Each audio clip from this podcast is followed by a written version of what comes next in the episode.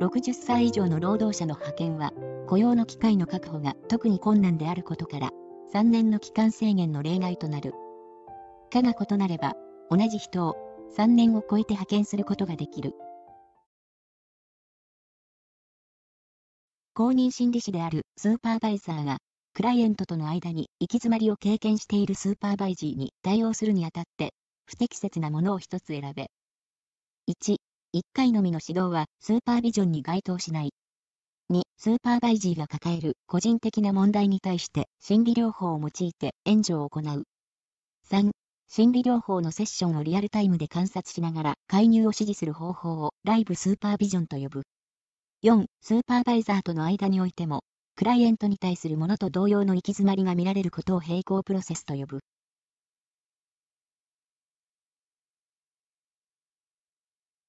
正解は、2、スーパーバイジーが抱える個人的な問題に対して心理療法を用いて援助を行う。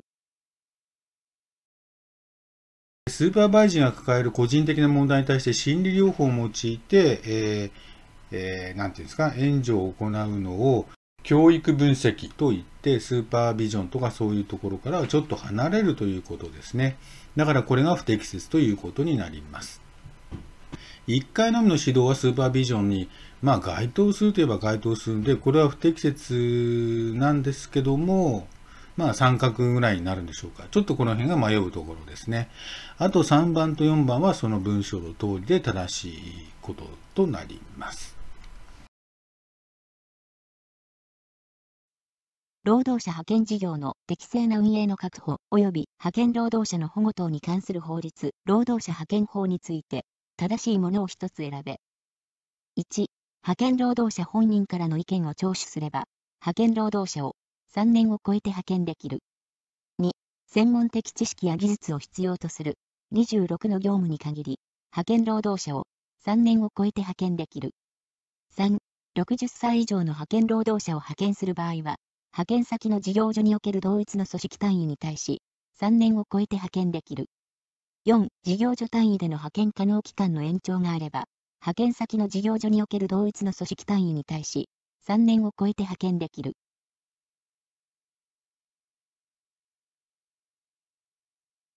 正解は、3、60歳以上の派遣労働者を派遣する場合は、派遣先の事業所における同一の組織単位に対し、3年を超えて派遣できる。えー、そもそも労働者派遣事業の適用除外業務というのは何かということですね。これは次の技術成果に該当する業務で労働者派遣事業を行ってはなりません。こういうふうに書かれています。港湾運送業務、建設業務、警備業務、病院等における医療関係の業務ですね。ただその病院等に関わる業務では例外があって、派遣先への転職が前提。要するにその病院に、まあ、あの転職するということは前提の場合の派遣であれば、紹介予定派遣っていうふうに言って、その場合は除外されますよと。あと、3000、え産後の休業等を取得した労働者の業務である場合もそうですよと。あと、医師の業務であって、就業の場所が僻地にある場合は、あまあ、派遣でもいいですよということですね。で、その他に、まあ、人事労務管理関係、えー、チェドラ、チェドラ、チェドラ。あと、弁護士のほか8資格の業務、えー、建築事務所の管理建築士の業務などなどがあります。で、平成27年の労働者派遣法の改正があったんですね。そこによって、施行日以降の締結または更新される労働者派遣の契約では、すべての業務に対して派遣期間には、次の2種類の制限が適用されることになったと。まあ、1種類目の制限というのは、派遣先事業所単位の期間限制限ですね。とにかく3年だよと言われていて、で、同一の派遣先の事業所に対して派遣できる期間は原則3年が限度ですよと。派遣先が3年を超えて受け入れようとする場合は、これ例外来てですね、派遣先の過半数労働組合等からの意見を聞く必要があると。で、その過半数労働組合等から意見を聞いた場合には、1回の意見聴取です延長できる期間は最大3年までと。これ例外規定ですね。で、2番、派遣労働者個人単位の期間制限。これが2種類目の制限ということになりますね。同一の派遣労働者を、派遣先の事業所における同一の組織単位、何々かとかですね、に派遣できる期間は原則3年が限度ですと。かが変わればその関係ないんですね。そのか、なんとかかに派遣した場合、それが原則3年だよということになります。で、例外規定がまたあるんですね。えっ、ー、と、派遣元で無期雇用されている派遣労働者。あとは60歳以上。今回の問題ですね。60歳以上の派遣労働者など。ということになります。要するに原則もう3年、限度は3年ですよってことですね。そのためのもう例外規定は、派遣元で無期雇用されている人とか、60歳以上の人だとか、あとは、まあ事業所単位なんですけど、過半数以上の労働組合があって、その労働組合等に意見を聞いた場合だとか、そういうことに限るということになります。28の3、えー、これがそのもう一度見てみますね。1番、派遣労働者本人からの意見を聴取すれば、派遣派遣労働者を3年を超えて派遣、これはダメですね。本人じゃないですね。えー、労働組合ですね。2番、専門的知識や技術を必要とする26の業務に限り、えー、派遣労働者を3年、いや、そんなことじゃないですね。3番、これが例外規定となります。60歳以上の派遣労働者を派遣する場合はということですね。これはいいですよと。4番、事業所単位での派遣可能期間の延長であれば、派遣先の事業所における同一の組織単位に対して3年を超えて派遣することができる。同一の組織単位はダメですよということになります。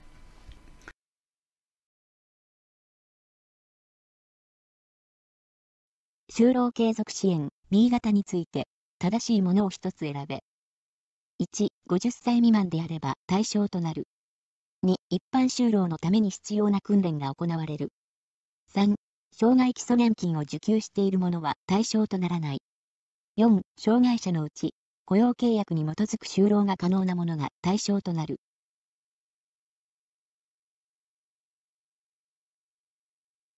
正解は、2、一般就労のために必要な訓練が行われる。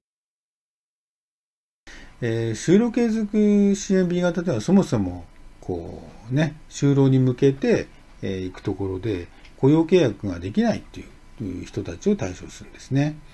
えー、就労継続 B 型は雇用契約に基づく就労が困難である者に対してそうですね。えー、就労の機会の提供及び生産的活動の機会を提供する。要するに訓練するということですね。その他一般就労に必要な知識や技術の向上のための訓練、その他の必要な支援を提供するということになっています。合理的配慮について、適切なものを一つ選べ。1、公平性の観点から、入学試験は合理的配慮の適用外である。2、合理的配慮の対象は、障害者手帳を持っている人に限られる。3、合理的配慮によって取り除かれるべき社会的障壁には、障害者に対する偏見も含まれる。4、発達障害児がクールダウンするために部屋を確保することは、合理的配慮には含まれない。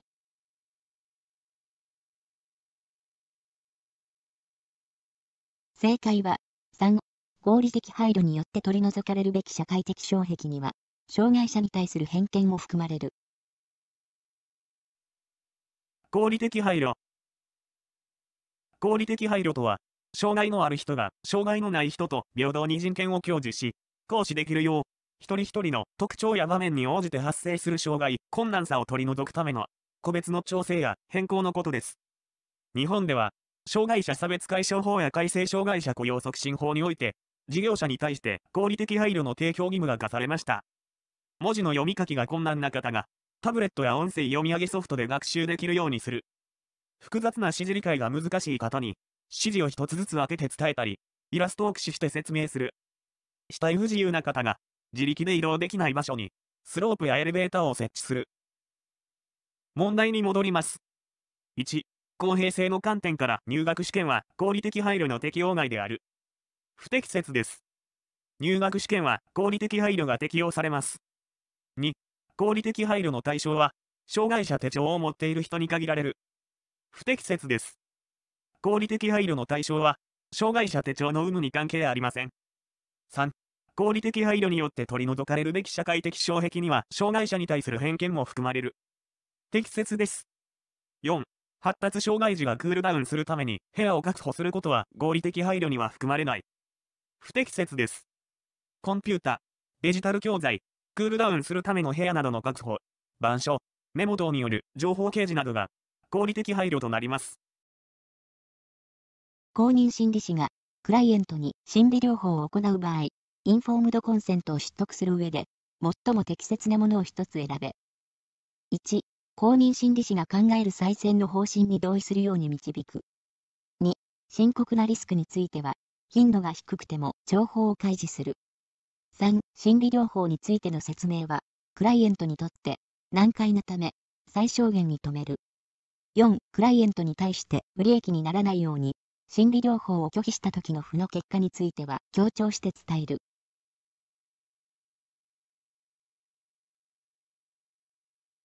正解は、2、深刻なリスクについては、頻度が低くても情報を開示する。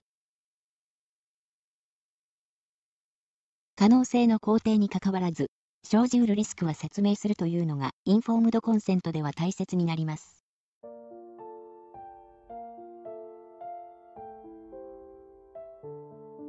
60歳以上の労働者の派遣は、雇用の機会の確保が特に困難であることから、3年の期間制限の例外となる。科が異なれば、同じ人を3年を超えて派遣することができる。